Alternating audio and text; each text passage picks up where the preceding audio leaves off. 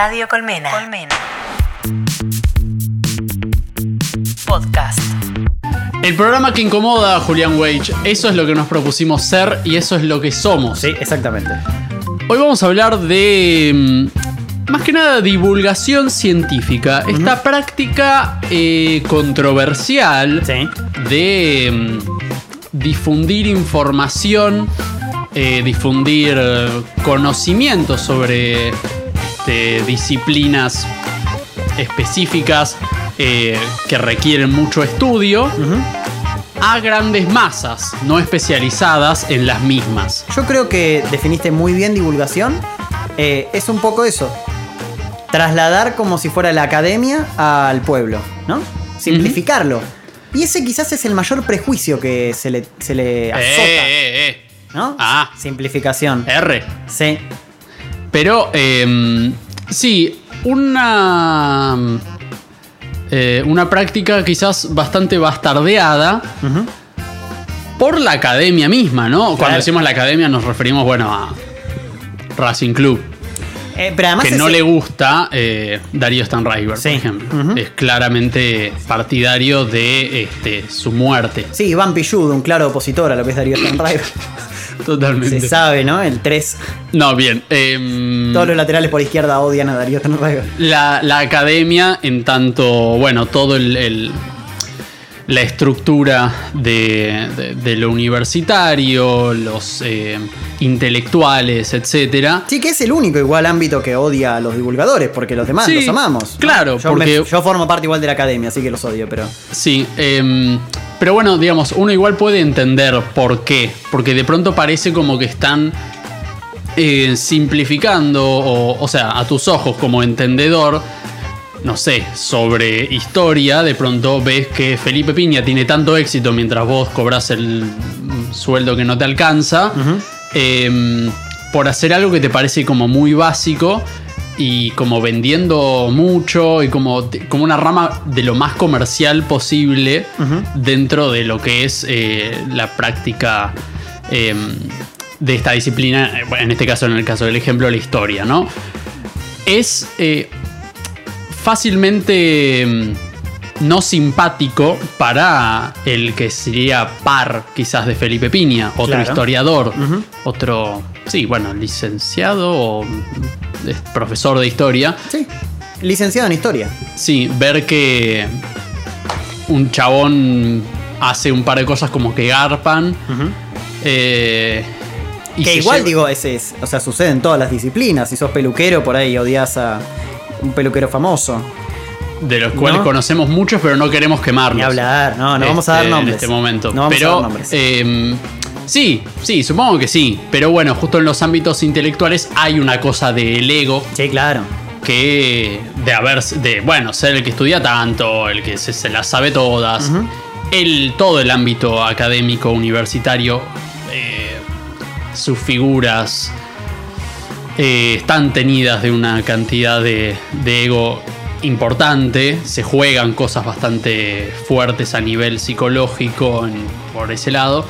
Entonces, de pronto eso, que haya figuras que a uno te parece como que están diciendo cosas súper básicas porque vos la tenés re clara con Heidegger y Darío Stanriver te habla mm, algún concepto muy por encima como para llevarlo a, mm, al entendimiento de la mayoría, eh, te parece como que está robando, te parece que está diciendo como, bueno, flaco, dale, este, Sí, es sí. malísimo lo que está diciendo. O sea, como que no profundiza, como que se queda muy en la superficie, como que es...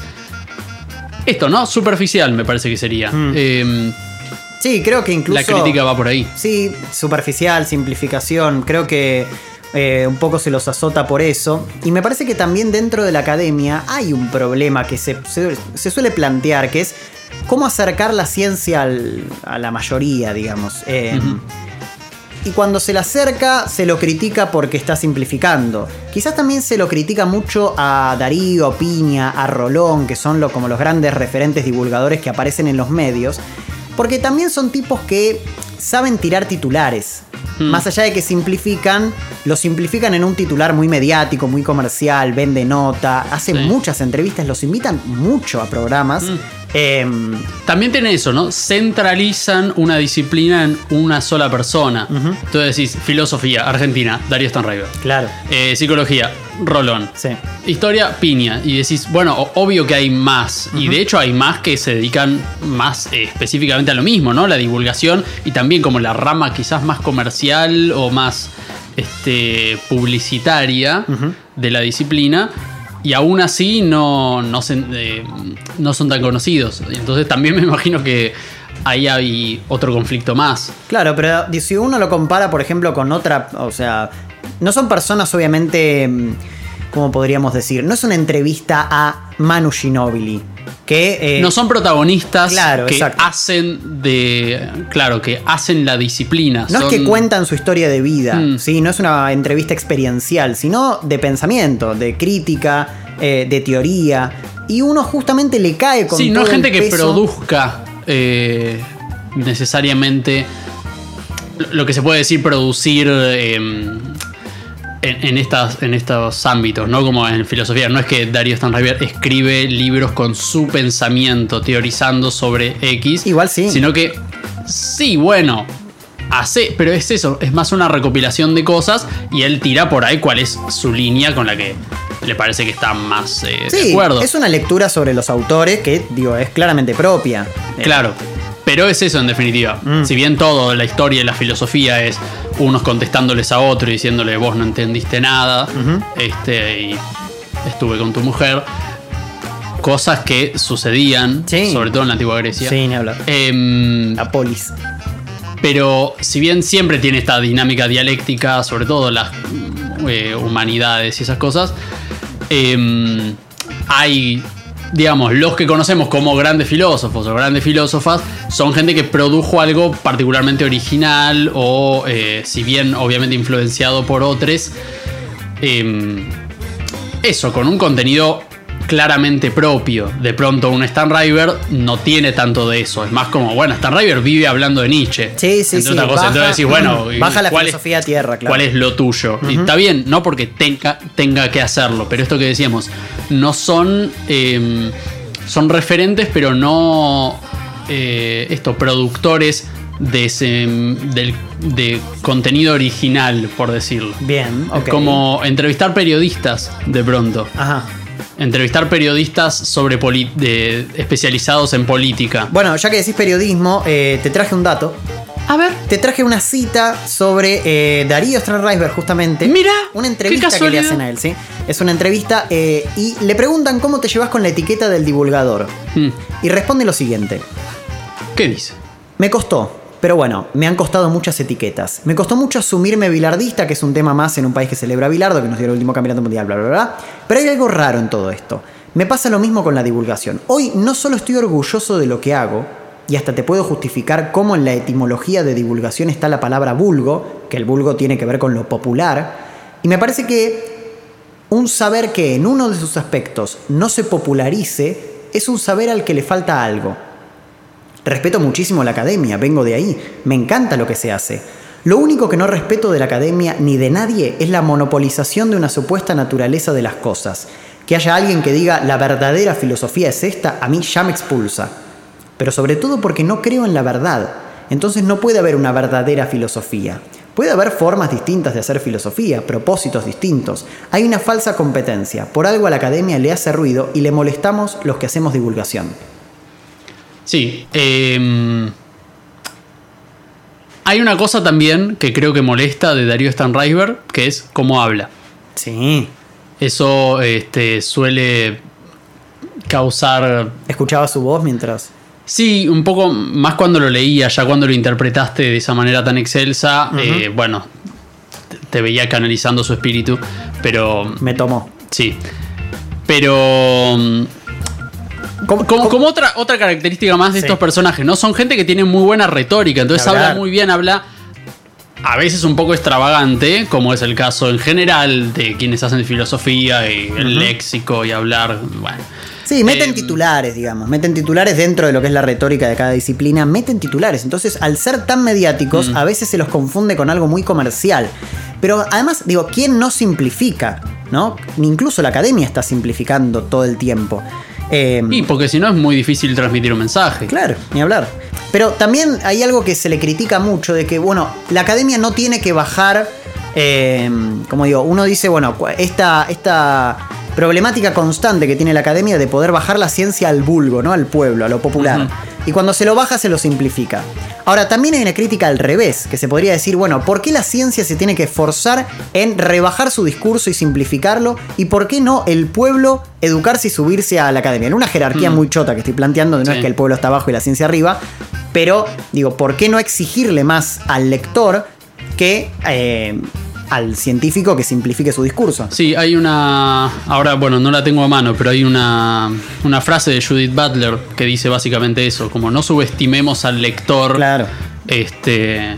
Escribiendo tipo muy fácil para que entienda todo. Como, no, pará, como desafiarlo un poquito también. Total. Este, sacalo también de, de esa zona de confort para eso, que en vez de rebajar el discurso, cuando, digamos, cuando realmente a ese discurso le lo degrada realmente, modificarlo tanto como para que sea completamente apto para todo público. Sí, y no sacarle complejidad simplemente para que la gente entienda, muy entre comillas, porque eso ya es campaña política, es seducción medio chota. Y Mm. por ahí ese es el prejuicio que más le cae a la divulgación. Pero, pero no siempre es simplificación. Pero al mismo tiempo es contradictorio porque justamente lo que logra la divulgación cuando funciona, y en estos casos estamos tomando ejemplos de gente que realmente eh, funciona, es lograr un interés de un montón de gente por esa disciplina. Entonces, un poco te está ayudando. Sí, o sea, verdad. eh, eh, por más que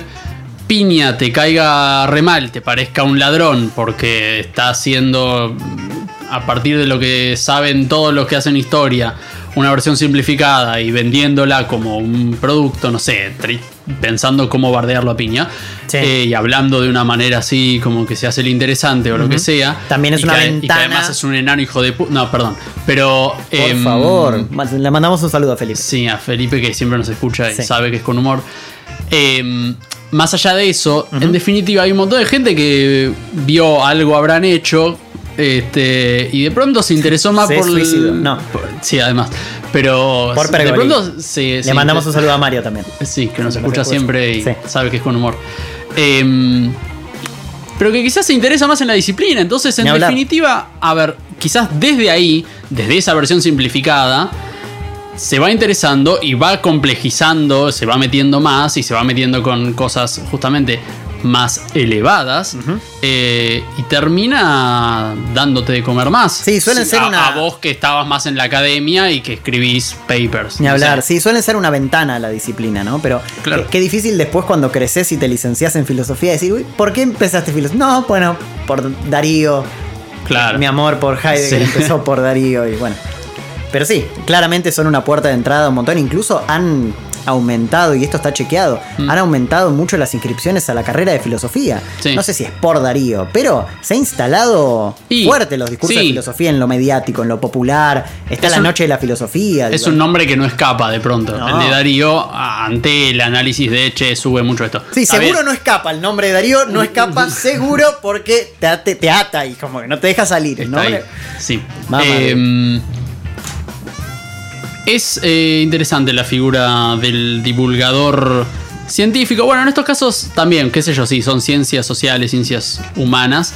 Eh, pero que son de las más simpáticas también, ¿no? De las más fáciles de entrarle como a la cantidad de gente, porque de pronto ciencias más duras, no sé. Está bien, qué sé yo, tenés a Paenza, que en definitiva hace un poco ese rol también.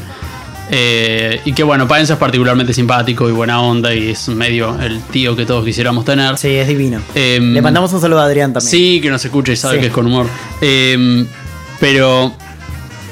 en definitiva, si bien Paenza nos hace que nos guste la matemática, hace como que nos guste por un rato.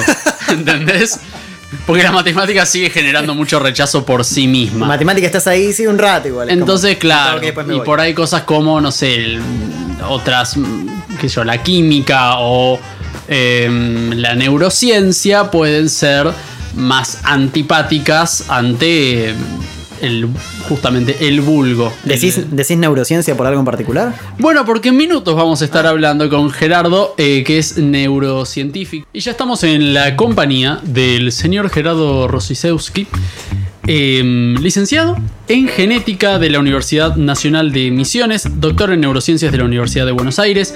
Un tipo que sabe, Sí. ¿no? Al fin. Alguien que estudió. Alguien, ¿eh? Manga de inadaptados que traen este programa, la producción, Bueno, ¿eh? Nosotros arrancamos criticando a la academia y después invitamos a la academia al piso. Claro, sí, sí, por las dudas. Sí, ¿viste? claro. Hay que quedar bien con Total. todo, más o menos. Bueno, Gerardo, que nos venís a contar eh, un poco cuál es el. Bueno, un poco qué es la ciencia, cuál es el estado de, de la situación de la ciencia este, y la potencialidad que tiene en nuestro país. Sí, tal cual. Antes que nada, muchas gracias por la invitación. Por favor. Este, ¿Qué, y- qué- qué- perdón, arrancar, ¿qué Sí. haces vos puntualmente para que te presentes al público así como rapidito? Eh, hoy en día, por lo menos. Hoy en día me mudé un poco de la parte de lo que es la ciencia básica, que se dedica más que nada a entender un poco más el porqué de las cosas, bastante más puntuales. me mudé a la parte de los que son los ensayos clínicos. Es un poquito más cerca de lo que sucede con el ser humano. O sea, te mudaste de la epistemología, podríamos decir, a algo más eh, neurocientífico. Exactamente. Bien, perfecto. ¿Y te gusta más lo neurocientífico o más lo Se, epistemológico? se puede hablar de neurociencias tanto a nivel epistemológico como también en lo asistencial. No hay que confundir, digamos, que hablar de neurociencias uno está hablando únicamente de lo que es el conocimiento básico, la ciencia dura, por así decirlo, y dejar de lado lo que le pasa, por ejemplo, a un paciente o también los animales. Yo siempre voy del lado humano porque es lo que más este, me encargué, digamos, durante estos años de investigar. Ajá. O sea, vos decís que hay muchas conexiones, digamos, Sí, entre estos sí, ámbitos. Siempre, Bien. siempre y debería haber más. Que es lo que por ahí es lo que uno ve eh, constantemente de que por ahí se avanza y se retrocede y no sigue una línea directa y que pueda lograr o descubrirse o conocerse nuevas cosas en una velocidad no tan lenta, por así decirlo, como Ajá. es hoy en día. Si bien hay un montón de cosas de que por ahí llevan a esto, de que, por ejemplo, uno intenta o siempre se pregunta, o la gente, amigos míos, preguntan en la calle de por qué, por ejemplo, uno cuando está estudiando, ¿por qué nos descubren la cura al cáncer, por ejemplo? Que es la típica pregunta que siempre uno se encuentra en la calle. ¿O ¿Por ¿Y qué, por cuál- ejemplo? cuál es la respuesta? O una enfermedad en particular. Y particularmente lo que es en el ser humano, hay un montón de variables que uno tiene que tener en cuenta. El ser humano como sí mismo tiene una historia en el cual desde el punto de vista biológico tiene un montón de antecedentes previos. Puede ser que los padres eran fumadores o puede tener antecedentes, por ejemplo el alcohol también incide mucho en diferentes tipos de enfermedades. Este, también puede tener enfermedades preexistentes. Entonces esa otra nueva enfermedad que, le, que tiene esta persona va a tener una historia previa que va a condicionar los resultados a futuro de alguna droga o cosa en particular que se quiera utilizar para tratar a ese paciente. Que es difícil hacer una generalización cuando La variabilidad que existe en la población humana es tan amplia que eso es lo que genera, digamos, esta, esta limitancia, digamos, en cuanto a la dinámica temporal de por qué lleva tanto tiempo desde que tenemos esa molécula X que pensamos que va a curar el cáncer hasta que finalmente llega a la farmacia para que la persona pueda este, usufructuar de esa droga para poder tratarse. O sea, una respuesta posible podría ser no todos los cánceres son igual, cánceres. Exacto, eso para empezar, y también no todos los pacientes son iguales. Ni hablar. Este, hay un montón de casos en donde muestran no solo con el cáncer, sino de nuevo lo mismo, esa molécula X que puede curar una enfermedad X, desde que está en la mesada, como decimos nosotros, empezando con los primeros experimentos, utilizando modelos animales que a veces es necesario utilizar primero modelos animales para después trasladarlo en estos ensayos clínicos, que ahora es lo que me dedico, ¿Hay, en hay un, humanos. hay un problema eh, ético con eso? ¿También Sí. con el tema de animales? Eh, ¿No? Dependiendo de la corriente con la cual uno esté trabajando y hablando, eh, las personas que son defensoras de los derechos de los animales critican mucho este tipo de trabajo en, cuando se, en relación a la experimentación con animales. Pero eh, lo que yo siempre digo es para un bien mayor. Si uno no utiliza modelos animales para después trasladarlo a los humanos, hay una brecha bastante grande en, la- en cuanto a lo que se conoce como fisiología, en las cosas que le ocurren al ser humano en cuanto uno consume una droga, que si se pasa directamente al ser humano puede correr ciertos riesgos. Entonces es necesario para después lograr un bien mayor. Sí, además no es comparable quizás con, eh, no sé, ciertas industrias. Se me ocurre, por ejemplo, la de perfumes, que me parece, o la de cremas, Claro. que se sabe, o por ahí no se sabe Claro. tanto, pero no está tan difundido quizás, pero sí, Sí. que hacen pruebas con animales. digo, Eso es cierto, eso. es cierto, pero además lo que yo siempre lo traslado al punto de vista de la biología y la medicina, este, en donde se habla muchas veces, digamos, de que uno puede trasladar estos modelos biológicos animales, sean ratas, ratones, pollos, peces, anfibios, se trabaja con un montón de modelos animales dependiendo de lo que uno quiere estudiar. Y la gente que defiende eh, dice que uno puede trasladarlo a modelos estadísticos o informáticos. Y generalmente la fisiología de un ser vivo no es lo mismo que una computadora. Entonces, No es lo mismo. ¿Se puede recrear? O sea, ¿hay forma de recrear un ser vivo? Hoy en día todavía no. Ajá. Pero hay caminos que están apuntando a eso. Curiosamente, hace dos días atrás, por ejemplo, para citar un caso este, bastante novedoso y que tuvo bastante como eh, renombre, por así decirlo, en el mundo de la ciencia, se logró enseñar de cierta forma al ave, porque el ave aprende los cantos a través de su padre, su madre. En este caso en particular, le implantaron como una especie de dispositivo en el cerebro y a través de ondas de luz se le enseñó un tipo de canto. Sin, estar en contacto previo con ese tipo de canto, que es necesario para que el ave se pueda reproducir, para que pueda conseguir pareja. O sea, le implantaron un canto que los padres, ni el padre ni la madre le habían A través de luz. O sea, no necesitó el contacto de otro ser vivo de su misma especie para aprender ese tipo de canto. Ok, Ok, sí. ok. Esto salió publicado en una revista científica de alto prestigio hace dos días atrás y la verdad que ¿En dónde se hizo el estudio? ¿Se sabe? ¿En el país? eh, es una la revista salió en Science y bueno fue en la Universidad de Oxford en, Ah, en Inglaterra. Bien. A Inglaterra, bien. Inglaterra. Bien, bien, bien. Tomás, Estados Unidos, Oxford. Sí, este, bueno, y contanos un poco de mm, cuál es la. qué es lo que está sucediendo acá. Sí, bueno, hay una particularidad en Argentina, es un país este, bastante rico en investigación en todas las áreas. Por suerte tengo amigos que están en diferentes áreas, tanto en la economía, en la tecnología, en biología, en salud. Este, y la verdad que el nivel de producción en cuanto a calidad científica es bastante buena, es bastante prestigio. Tuve la oportunidad durante mi, mi doctorado de asistir a cursos en diferentes países y siempre estaba ese miedo de, uy, me voy a un país de primer mundo, que destina más o menos, no sé, 3% de su Producto Bruto Interno en ciencia y investigación. Algo que países de primer mundo que destinen tanto porcentaje a ciencia y técnica, decís, acá están los mejores del mundo y son superiores. Y la verdad que no, desde el punto de vista científico, en donde uno se pone a discutir ideas, contrastar, saber qué es lo que está pasando, tratar de diseñar nuevos experimentos para responder esas preguntas o esas hipótesis que uno se plantea todo el tiempo. Este, la verdad, cuando uno se pone de par a par, somos iguales. En cualquier parte del mundo, sea argentino, sea brasilero, sea chileno, del país que sea, cuando uno trata de responder una pregunta y persigue ese objetivo, se puede. Claro, la, idea, la, la diferencia está en los recursos que tiene para desarrollarla, en todo caso. Sí, en- entre recursos e infraestructura diría yo también. Claro. Porque vienen las dos cosas de la mano. Este, quizás años atrás, vamos a decir 50, 60 años atrás, en cuanto a infraestructura no era tan tanta la diferencia respecto a los países desarrollados, mismo lo que llevó, por ejemplo, no sé, que tuvimos varios premios Nobel en esa, en esa década. Hoy en día es un poco más difícil desde el punto de vista porque también los experimentos que se diseñan hoy en día son como por así decirlo cool dentro de la ciencia en donde combinan un montón de disciplinas y eso en Argentina si bien sí se puede pero no es tan fácil de hacerlo como hacerlo en otros países.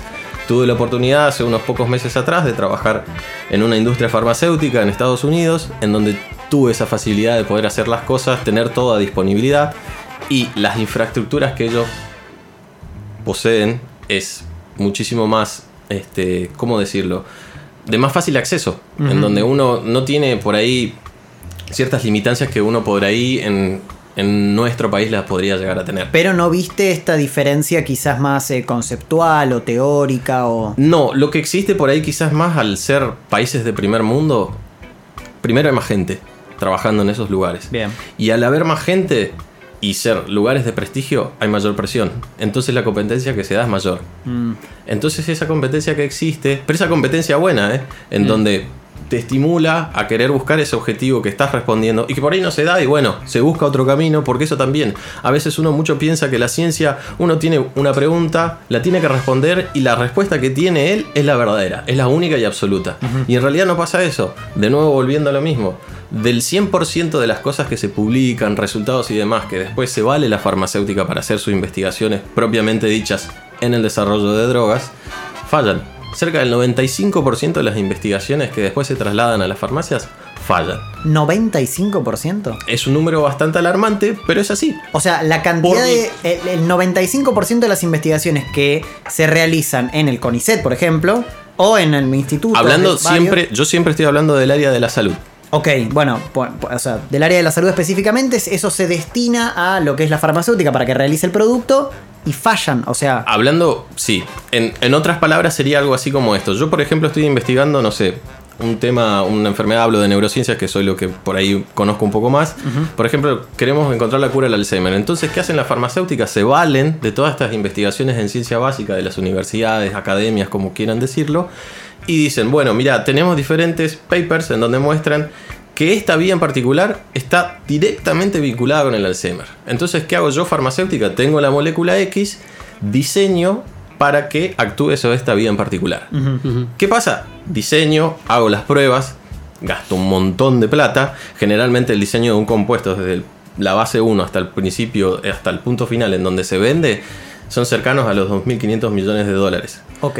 Y esto también tarda, eso también hay que entender, hay una dinámica temporal cercana de entre los 10 a 15 años. Ah, ok. O sea, No te es- llega el paper y en 15 años tenés el producto. Más o menos se habla de esa forma.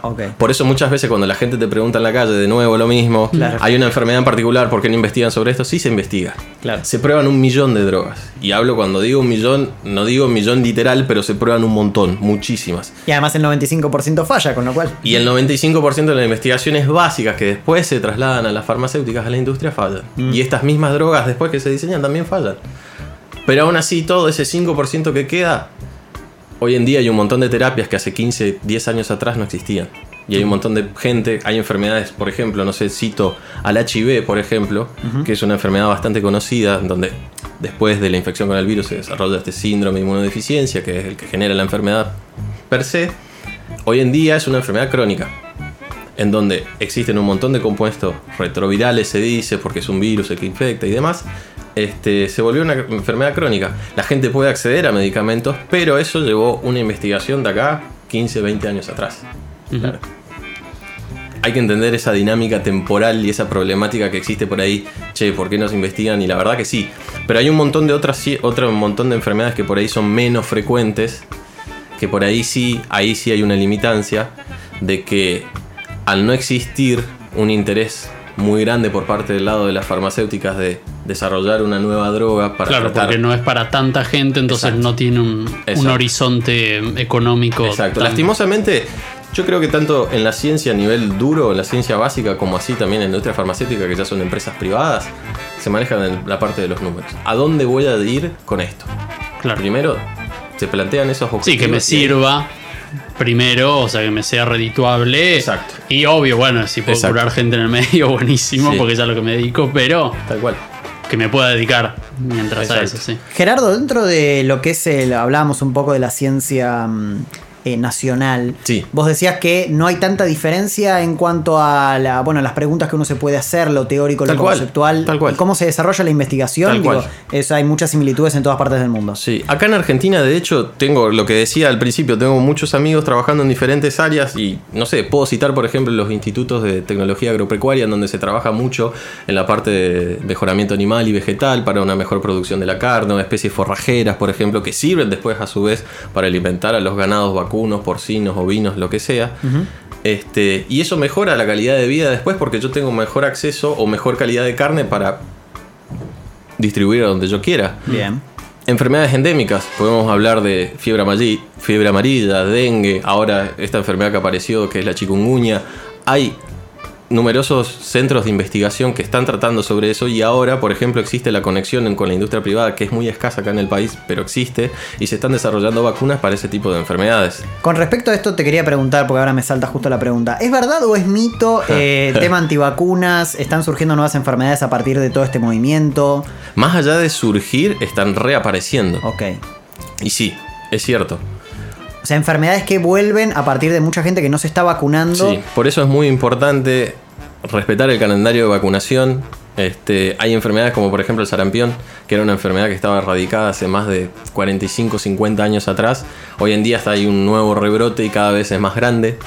Este, hay que tener cuidado con ciertas cosas, que es también lo que uno como científico debe hacerlo y divulgarlo de manera correcta. Hay bases ciertas en donde uno puede fijarse, puede chequearse, más allá de lo que muchos dicen de por ahí de los intereses de la- las empresas farmacéuticas en vender, lucrar, que por ahí puede ser verdad, pero también a la vez uno tiene... eh, puede contraer la enfermedad y está, es susceptible a eso. Entonces, Em, Gerardo, contanos un poco, em, bueno, cuál es, brevemente, pues no es que no, no nos que no quede mucho tiempo, pero em, en qué estabas hablando de que vos ahora estás más en la parte de los ensayos clínicos, en alguna este, investigación en particular, con respecto, no sé si con respecto a la salud, con respecto a, a Sí. qué rama Sí. este, te dedicas más vos. Este, hoy en día lo que, lo que trabajo más es a partir de las diferentes terapias que ya elige una empresa en particular para trabajar en enfermedades. Por ejemplo, no sé, tengo eh, enfermedades oncológicas, cardíacas, respiratorias. Vamos a probar esta batería de drogas en diferentes enfermedades. Entonces, ¿qué se hace con esas drogas? Se llevan a centros clínicos en donde los médicos tienen pacientes con esas enfermedades y se las administra. La cantidad de información que se tiene que recopilar para después que se apruebe esa droga en el mercado es infinita. Es muy, muy amplia. Tenía conocimiento, pero después una vez que de verdad me, me aboqué en, en- en esta área en particular, me di cuenta que era todavía muchísimo más rigurosa, porque hay un montón de cosas. Es la vida de un paciente, para empezar. Es la vida de una persona y yo quiero tratar una enfermedad en particular. Si yo por ahí le estoy administrando una futura droga que va a tratar la hipertensión y de repente se me muere el paciente o tiene un efecto secundario con cáncer, por ejemplo, eh, no, Sí, no está te- bueno. claro, te quedaste Eh, sin- sin propósito. entonces, hoy en día estoy más del lado de esa área en donde yo veo que por ahí hay una practicidad o una utilidad por ahí más directa. No, no desde mi conocimiento científico, pero sí desde. es más subjetivo, digamos, del aporte que yo puedo dar en ese, en ese ámbito del cual yo estaba antes. Que era más esa hipótesis, perseguir estas ideas, entender por qué pasa esto, qué podríamos hacer si podríamos cambiar de esta forma, pero siempre trasladado a un modelo animal, no con el paciente. Claro. Eh, Entonces aumentar la, la- la practicidad, la, la velocidad quizás de, de cierto proceso.